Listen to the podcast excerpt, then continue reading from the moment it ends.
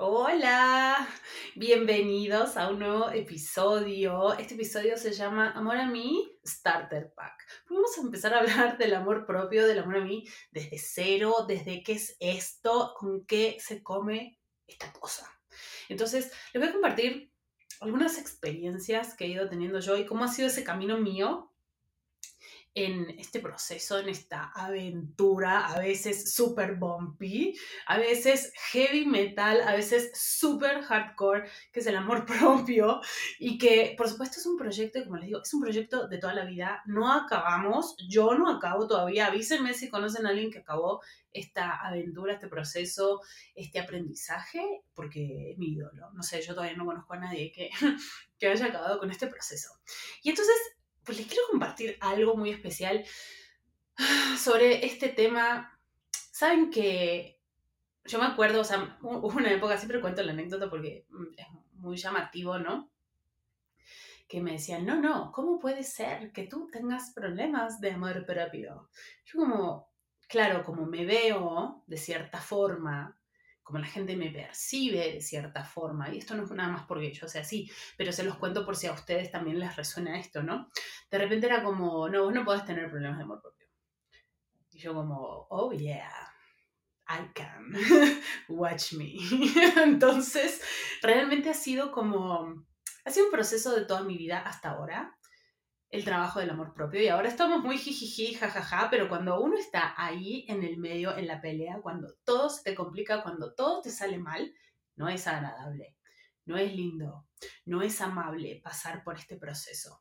Pero sin dudas, o a ver, obviamente pasamos, cada quien, venimos a esta vida con ciertos aprendizajes que cumplir, ¿ok? A mí me ha servido mucho. Em, ir estudiando. Yo siempre les cuento que he sido como una niña bastante nerd, eh, no sé, 16, 17, 18 años yo estudiaba filosofía, me encantaba leer eh, las biografías de las grandes mentes de la humanidad, ver cómo pensaban y así.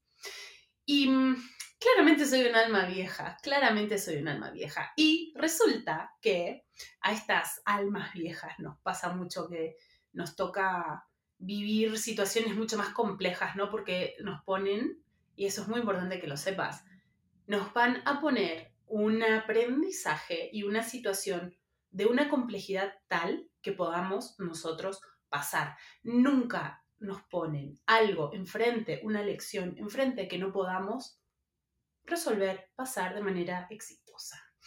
Entonces, esto a mí me sirve un montón cada vez que estoy como, cada tanto tengo mis procesos en los que me voy al inframundo, literal. Y me sirve mucho eso, ¿no? De, bueno, ok, perfecto.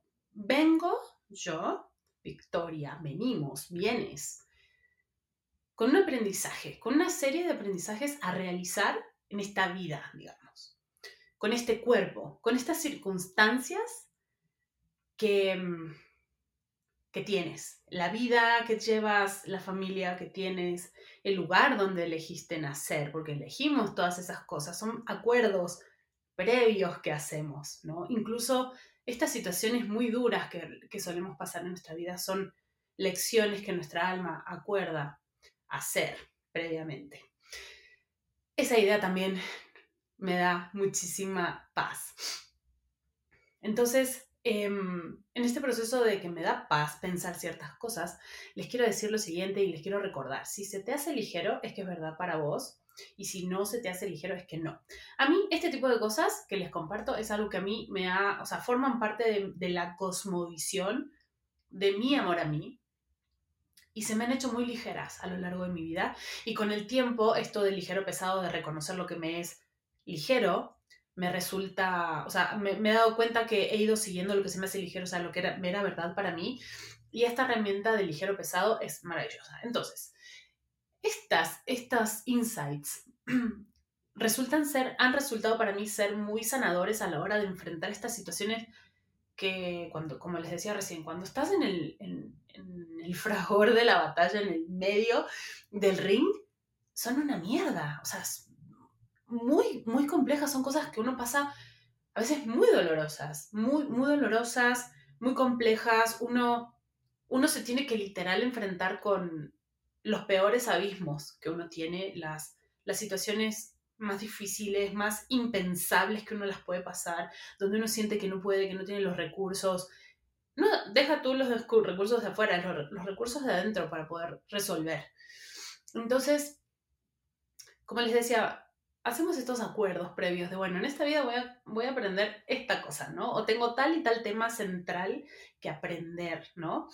Y mm, en mi caso ha sido el amor propio, una de las tantas, tantas cosas, pero es, ha sido un tema muy, muy especial y lo más lindo de todo, y eso no lo veo nada más en mí, lo veo en un montón de, de otras personas que son los que enseñan lo que se les ha venido complicando, porque eso es lo que tenemos que aprender y luego terminamos haciéndonos expertos en el tema. Entonces, tema número uno, es súper importante en este proceso del amor propio entender, primero preguntarse, porque yo empezaría por, ok, perfecto, ¿qué es el amor para mí? ¿Qué es el amor propio? ¿Qué es el amor a mí? Ok, vámonos al origen. ¿Qué es el amor? Primero. Porque mm, acá nos podemos poner súper filosóficos y no quiero, no me voy a meter en la parte filosófico-existencial porque quiero hacer un episodio muy concreto y muy conciso. Pero el punto es, antes que, o sea, el amor es un estado, es un estado físico, mental, emocional, es un estado de ser al cual uno puede acceder. Y en su expresión más alta, más mejor entendida, ¿no? A lo largo de mis estudios, ok, estamos hablando desde la teoría, no está dirigida a un objeto en particular, cuando ese amor es el amor más alto, el amor más pleno, el mejor entendido a nivel ser humano, ¿no? O sea, para estar en un estado amoroso necesitamos o requerimos en realidad amar todas las cosas y a todo y a todos, ¿no? Eso nos incluye. Pero bueno, en la práctica no es tan así. Entonces, yo creo que uno de los desafíos de nosotros como seres humanos, todos, es realmente aprender a amar, ¿no? Es, es un gran desafío porque aparte estamos tan llenos en esta realidad de tanta mierda respecto al amor, ¿no? De los condicionamientos que tiene, cómo luce, cómo debe ser, qué se debe hacer, qué no se debe hacer, quién te debe amar, quién no te debe amar. O sea, una serie de cosas. ¿Qué significa que te amen? ¿Qué significa que no te amen? Y al final, todo eso no tiene que ver con lo que realmente es, pero nos vamos a meter en uno. Entonces, ese estado, ese estado de ser tan bonito, tan pleno, o sea, es como yo les digo, bueno, piensen en algo o en alguien que amen mucho, que, no sé, mascota, una actividad tal vez que les resulta súper satisfactoria. Y cuando uno empieza a acceder a eso, a ese estado, empieza a pensar, bueno, ok, perfecto, ¿por qué no puedo yo sentir eso por mí? No nos enseñan a sentir eso por nosotros. Pero nos va a ser mucho más fácil, o sea, yo creo que en este proceso de aprender a amarnos, es un proceso, no, no es lineal, es un proceso concéntrico, donde vamos como ampliando nuestra capacidad de amar, nuestra visión para amar todo y a todos, y eso nos incluye. Y creo que, y acá les va la primera parte, ¿no? Creo que en nuestra propia vida terminamos siendo el objeto más difícil de amar. ¿Por qué? Por estos condicionamientos que yo les decía al principio, que les decía recién. Porque tenemos tantos juicios, porque creemos que somos algo que no somos, porque mm, nos criticamos, porque no nos queremos, no nos aceptamos, porque nos comparamos, porque funcionamos desde un montón de realidades que no tienen nada que ver con la realidad nuestra, lo que nosotros realmente somos. Entonces, yo empezaría por ese lugar. Ok, perfecto. Si yo puedo acceder ¿no? a este estado tan, o un poquitito más elevado, no nos vayamos al, amor perfecto. Em, están en un estado de, ¿qué tal que en vez de amor empezamos a estar en un estado de gratitud, ¿no? O sea, nos salimos de esta idea, de esta realidad de lo que es el amor, de cómo luce el amor, de lo que debe ser el amor. Y empezamos, y empezamos a funcionar y a vernos a nosotros mismos desde un lugar de gratitud. ¿Ok? ¿Cuál es la diferencia? Mucha es la diferencia. El punto es, y acá la principal, es que la gratitud ve lo que es y lo agradece. Así como es. Sin estar esperando que sea diferente, que cambie, que, que funcione de otra manera de la que funciona. Y no pone condiciones. Simplemente está presente con lo que es, lo recibe y lo agradece. Está en un lugar mucho más neutro que el, amor, ¿no? Y la aceptación. Y mm, todas esas esos puntos de vista que nos hemos comprado en esta realidad. Porque justo es como, bueno, perfecto, Victoria, ¿cómo empiezo a amarme a mí misma? así. ¿Qué tal que hoy, ahora sí les voy a dar como cuatro pasos o cuatro eh, maneras que para mí me han resultado, o sea, yo he hecho mis procesos o cada vez que me toca pasar por un proceso profundo en el que profundizo más en el amor a mí, eh, veo que, que lo hago, ¿no? Uno es entender perfecto que eso no es, ok, te voy a dejar la pregunta, ¿qué tal que dejas de intentar amarte, ok, y aceptarte?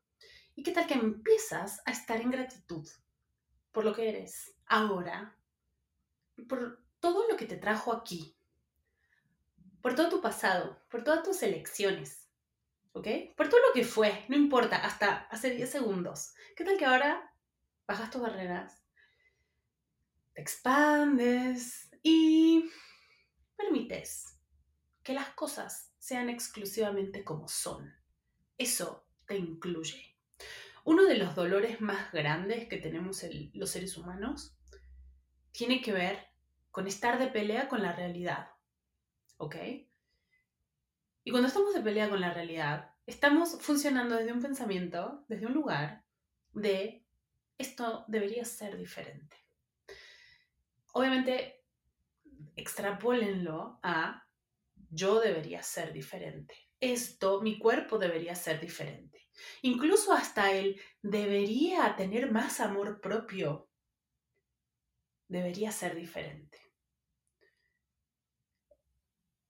Imagínense, yo, algo que percibo mucho del concepto amor propio, por eso me gusta amor a mí, porque me saca del típico amor propio de Instagram, ¿no? Donde hay mucho shame, hay mucha culpa, hay mucho, es que en inglés es la misma palabra, pero eh, hay mucho, no solamente sentir culpa, sino echar culpabilidad al otro, culpar al otro porque no se ama de la manera que supuestamente debería ser correcta. ¿No? Entonces, volviendo a esto de, bueno, salirnos de la fuente de sufrimiento, que tiene que ver con pensar estos pensamientos. Acuérdense que los pensamientos son como los catalizadores de, las emociones, de cómo nos sentimos a raíz de detonaciones químicas, ¿no? Entonces, este estos pensamientos, esto debería ser diferente, me, me pone en un estado muy bajo, donde mis emociones también empiezan así, mi cuerpo se empieza a sentir de la misma manera y se produce un círculo vicioso. Entonces, ¿qué tal que empezamos a cambiar el esto debería ser diferente por esto es perfecto así como es, si no sería diferente? O sea, el marcador de que esto está bien, entre comillas, es que así es. Porque damos tanto por hecho que lo que estamos viviendo, lo que está pasando, o nosotros está mal, somos incorrectos, que cuánto sufrimiento hay ahí, en esa idea. Entonces, a raíz de esto, ¿qué tal que podemos empezar a vernos con esos ojos de, ¿qué tal que lo que pensé que estaba mal en mí no está mal en mí? No está ni bien ni mal, simplemente es. Y me puedo empezar a ver con esos ojos de gratitud. ¿Para qué? ¿Para quedarme como estoy? No, Tal vez requieras cambiar, tal vez requieras elegir algo diferente, tal vez requieras, pero es mucho más fácil hacer esos cambios cuando uno está funcionando desde este lugar neutro de no hay nada ni, bueno ni malo en mí, simplemente voy a elegir algo diferente, simplemente, simplemente tal vez esto ya no me funciona y lo voy a querer cambiar. ¿Sí? Entonces, cuando uno empieza a funcionar desde este lugar y empieza a decir, A ver, ajá, bueno, porque aparte, justo esto que les decía recién, ¿no? De, no, no me amo. o sea, no saben lo equivocado que yo me he sentido en toda mi vida. Y la fuente de tortura que ha sido para mí, porque aparte, cuando uno se acostumbra a estar en cierto estado emocional, tanto emocional como químicamente, tu cuerpo también se acostumbra a eso. Entonces, a veces empezamos a sentirnos emocionalmente diferente, químicamente diferente, nuestro cuerpo es como, no, no, eh, eh, eh vos, vos, te vos no te sentías así siempre. Se empieza a ser adicto a esa sustancia química de esas emociones, de ese estado bajo, digamos. Entonces, cuando uno empieza a vibrar en esa gratitud, en esas cosas, empieza a cambiar esa bioquímica también. Y mm, como les digo, algo que, ha sido muy, muy importante en este proceso de cambio es, primero entender, primero entender qué es el amor. Segundo, salirme de las definiciones de esta realidad y del famoso Instagram de lo que debe ser el amor. Salirme de las culpas de, oye, no me amo. Y no, la verdad que no. No es lo mismo tener esa autoestima que dicen en Instagram ¿no? Por ponernos un ejemplo, que realmente uno amarse a uno mismo. Y ahora vamos a explorar un poco esa parte, desde mi punto de vista, lo que es, ¿no? Em, entonces, ¿qué tal que empezamos a decir, ok, perfecto, tengo esto, ¿no? Tengo esto, que soy yo, y lo voy a mirar como es, ahora, me voy a salir del tiempo del espacio, me voy a salir del debería, me voy a salir de las culpas, voy a mirar lo que es, y voy a estar en actitud por eso que es, ¿no? Y Luego, desde ese lugar, ¿no? Como uno cuando quiere educar, por ejemplo, un hijo, los que tenemos hijos, a una mascota, uno ama a ese ser y no le quiere hacer daño, pero uno sabe que a veces requiere hacer cambios y, y ser un, una energía, un espacio para ese otro ser que pone ciertos límites, que hace cambios que no son tan cómodos. Uno termina siendo un una presencia incómoda, pero es requerida esa presencia incómoda, no para castigar, no para culparte, no para hacerte equivocado o equivocada, sino para transformarte en algo que funcione mejor para vos.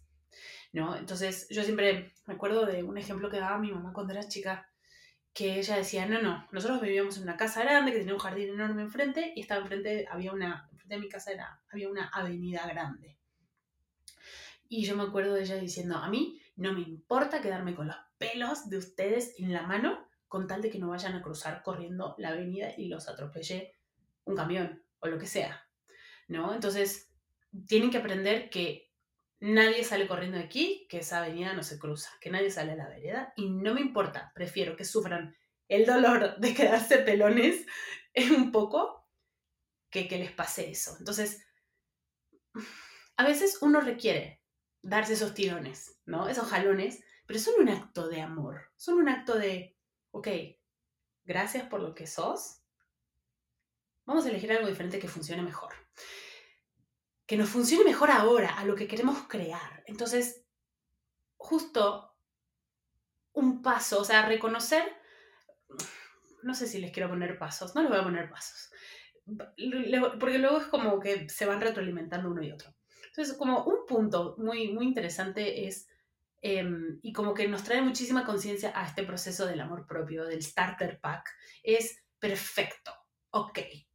¿Cómo luce el amor propio? ¿No? ¿Y qué me pasó en la vida cada vez que elegí desde un lugar que, que no me estaba, suponga, vamos a sacar la palabra amor para no confundir, pero que yo no me estaba honrando a mí misma? ¿Qué pasó y háganse esta pregunta. ¿Qué pasó cada vez que hice cosas y que elegí esas circunstancias desde un lugar que no me estaba honrando, que no estaba creando, que no estaba yo buscando real y genuinamente desde aquí lo mejor para mí? Miren que yo tengo muchísimo trabajo hecho en mí con sesiones, terapias, mentors, estudios, o sea, certificados, lo que quieran. Sigo investigando al día de hoy episodios de mi vida donde la cagué monumentalmente, gente. Yo la he cagado con todo, o sea, epic. Y para mí, hace poco fue una revelación entender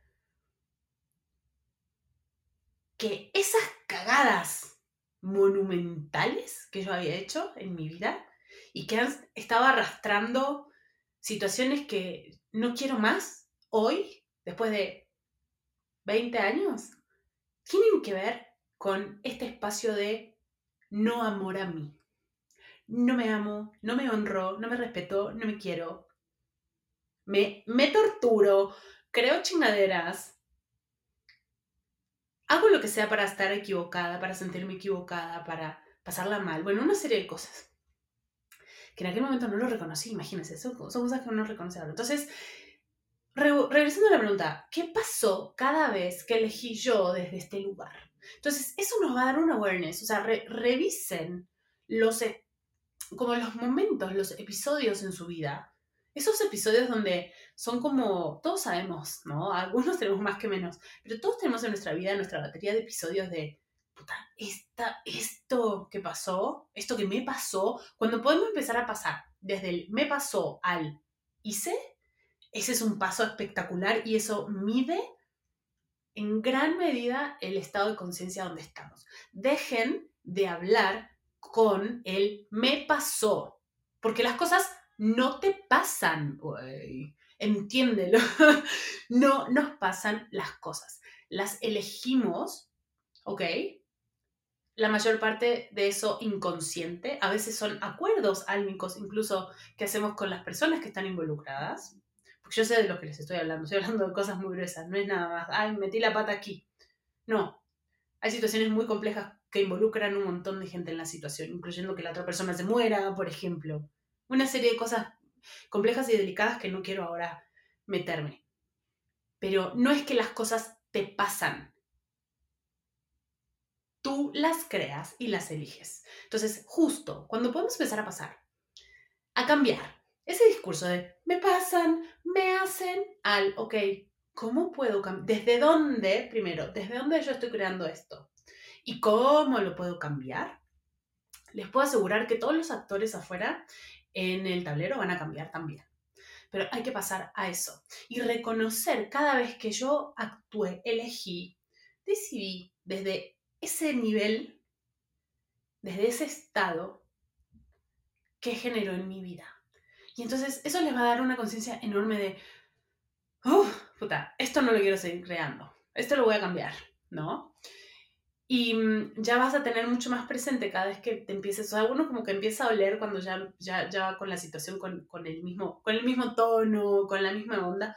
No, acá voy a, voy a lo mismo, voy a elegir desde el mismo lugar, voy a volver a meter la pata y y quiero elegir algo diferente. Entonces, punto uno, reconocer ese espacio. Punto dos, bueno, elegir cambiarlo. Justo lo que les dije. Bueno, sería como el punto tres este. Pues ya a esta altura, chicos, soy rubia, yo no cuento, no sé contar, no sé dividir por dos cifras, olvídense. Este, no vengo acá a hacer... Ya se me olvidaron los puntos, los números no importa. Vamos a dejarle los números a la gente que es buena con los números. Este, chiste, obviamente, chiste. Bueno, entonces el siguiente paso sería elegir cambiar, ¿ok? Elegir algo diferente. Pero como les decía al principio, ¿qué pasa si podemos elegir algo diferente desde un lugar de no juicio? De, ah, ok, como vieron los niños. A mí me encanta ver a los niños como, como están jugando cuando juegan, se meten a la situación como si fuera, o sea, como si de eso les dependiera la vida casi casi. Se ponen súper serios a jugar y tal. Y luego pasa algo y es como, ah, bueno, ya no estoy jugando más. Listo, y se levantan y se van como si nada. O sea, no hacen significativas las cosas en muchos casos. O sea, identifiquen eso. ¿Qué tal que pueden decir, ok, perfecto, estuve eligiendo, estuve funcionando así este tiempo. Y desde un lugar de no shame, no culpabilidad, no juicio, dejen de criticarse, dejen de torturarse. Les, les, dice la sadomasoquista, autosadomasoquista número uno de la vida. Las cosas van a cambiar mucho más fáciles cuando no tenés un punto de vista al respecto. Cuando decís, bueno, sí, estuve eligiendo pura mierda para mi vida en estos, no sé, los últimos 30 años. Y no me funcionaron, me generaron un montón de sufrimiento, un montón de carencia, un montón de cosas de mierda, justo. Pero, ok, hola, o sea, ya no me voy a juzgar por eso, ya no me voy a criticar por eso, ya no me voy a sentir culpable por eso, simplemente voy a elegir hacerlo diferente y voy a sin hacerlo significativo, voy a ver qué pasa. Pero voy a elegir conscientemente hacerlo diferente. Y la parte que sigue es, que creo que es la más difícil de todas, es hacerlo diferente. Porque uno está tan acostumbrado, como les decía hace un rato, ¿no? Con todos estos procesos, hasta incluso químicos, los caminos neuronales que uno tiene ya armados de esto lo pienso así, esto lo siento así, mi cuerpo está acostumbrado a esa bioquímica emocional y de pensamiento, mis hábitos están, me sale la palabra en inglés, están armados de cierta forma en que funcionamos así, atraemos esas situaciones afuera, porque eso es lo que somos, desde nuestro cuerpo y desde nuestra energía. Entonces, no podemos cambiar algo si nosotros no cambiamos. Nosotros tenemos que cambiar. Nosotros tenemos que hacerlo diferente. ¿Cómo es hacerlo diferente? Eligiendo algo diferente. Haciéndolo diferente. Justo. Entonces, tenemos que estar dispuestos a soltar el control. Porque muchas veces el tema con seguir manteniendo hábitos, seguir siendo quien uno es y haciendo las cosas como uno las hace, esperando un resultado diferente, tiene que ver con no tengo la menor puta idea de cómo se va a ver este cambio. Entonces, esa incertidumbre, ese cambio de identidad que implica hacerlo diferente, así sea un hábito chiquitito, o sea, pareciera que son cambios infinitesimales y a la mera hora se hacen cambios enormes, nos complica las cosas. Entonces, sí hay que estar dispuesto a soltar el control, a no tener una definición, a no saber cómo va a lucir afuera, ese cambio que estamos haciendo, pero sabiendo muy claramente que esto que estábamos eligiendo, que estábamos creando, como lo estábamos haciendo, como lo estábamos creando, ya no nos funciona más. Y estar abiertos a cómo se va a mostrar ese cambio, ¿no? En este caso con el tema del, del amor. Es como, a mí una pregunta que me funciona mucho, mucho es de auto conocimiento. Esta es la parte que yo les puedo explicar lo que sea y les puedo dar las herramientas que sea y las preguntas que sea y los ejercicios que sea. Pero si ustedes, o sea, es mucho de estar presente, mucho de estar presente, todo de estar presente. Porque yo puedo, es bien, interesante porque puedo estar, hmm, puedo amarme mucho, según yo, un, un instante en lo que estoy dirigiendo y el siguiente instante de inconsciencia o de anticonciencia o de estupidez, como me gusta decirle a mí, ese amor propio se me fue al carajo porque elegí desde un lugar súper inconsciente y elegí algo que no creaba más para mí. Terminé haciendo un desmadre. Estoy muy mal hablada en este episodio. Pocky Pop. ¿Entienden? Entonces, estar presente creo que es uno de los actos de amor propio más potentes que hay. Y mm, no culparse, no, o sea, salirse de esa crítica, de ese victimismo, de, ese, de esa culpabilidad no nos ayuda a cambiar nada. Entonces, si realmente queremos cambiar, salirnos de ahí, empezar a reconocer todas las veces que elegimos desde ese lugar y que creó, nos va a dar como esa sensación hasta de cruda, ¿no? De, el famoso que no nos pase, que no, que no les pase nada más. El famoso de, bueno, ya no vuelvo a tomar en la vida, vienen del día siguiente y pasan tres días y volvemos a tomar, o la semana siguiente, al fin de semana siguiente volvemos a tomar. Entonces, simplemente por eso es estar presente y recordarse. Y cuando uno dice, bueno, voy a elegir hacer algo diferente, voy a elegir hacerlo diferente, ese es un compromiso, o sea, querer ese compromiso con uno mismo. Y e incluso a mí me, o sea, fíjense, al día de hoy es como, ok, perfecto, no tengo idea de cómo va a cambiar esto, no, no sé ni siquiera cómo cambiarlo, pero hago la demanda a mí misma de esto cambia ahora. Y no me importa cómo vaya a lucir, no me importa qué tenga que perder, no me importa a quién tenga que perder, no me importa nada, pero esto va a cambiar.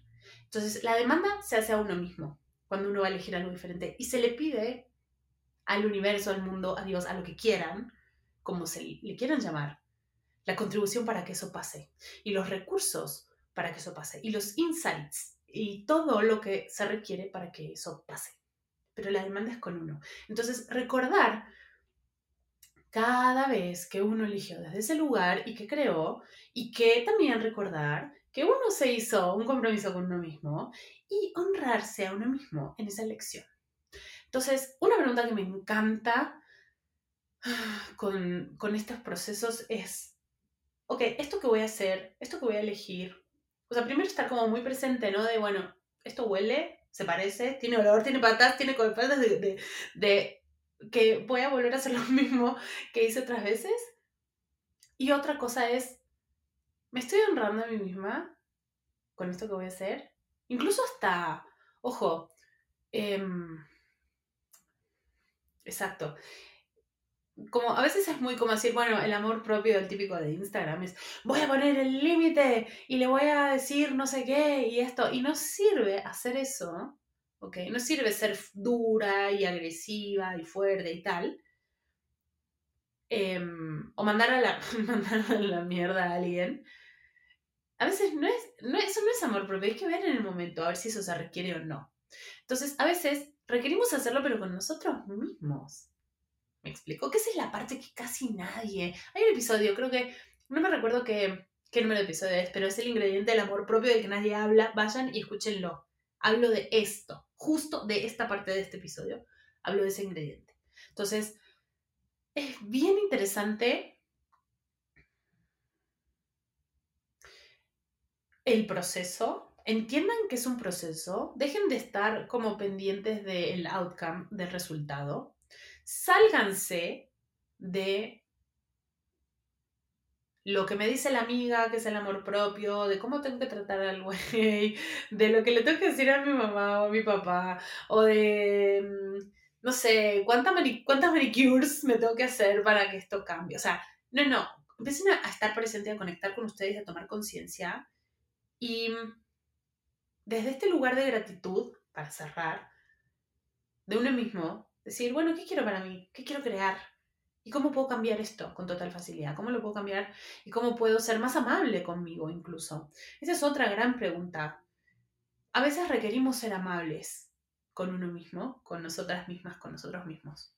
Y a veces no, a veces requerimos ser duros y extremos, como les decía, como mi mamá que agarraba a mi hermano, decía, quería agarrar a mi hermano de los pelos antes de cruzar la avenida y se lo llevé puesto un camión.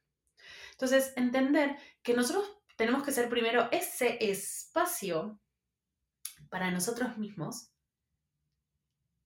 y ver en cada momento que se requiere, estando presente. Creo que ese es como el insight. Vayan a este episodio en particular escúchenlo varias veces, porque estoy segura que no lo van a... O sea, se les va, a les va a costar un poquito de trabajo como recibir toda la información de una, porque es bien complejo lo que les estoy contando. Entonces, escúchenlo varias veces y cuéntenme dudas. Los veo en Amor a mí, en el Instagram de Amor a mí. Si les gusta este episodio, si les contribuye, denle like, compártanlo, coméntenlo. ¿Ok? Y compártanlo sobre todo a alguien que ustedes consideren que les, le, le, va a contribuir. Nos vemos ahí, me pueden siempre saludar, comentar, hacer preguntas y lo que quieran. Les mando un besote y gracias por recibir. Adiós.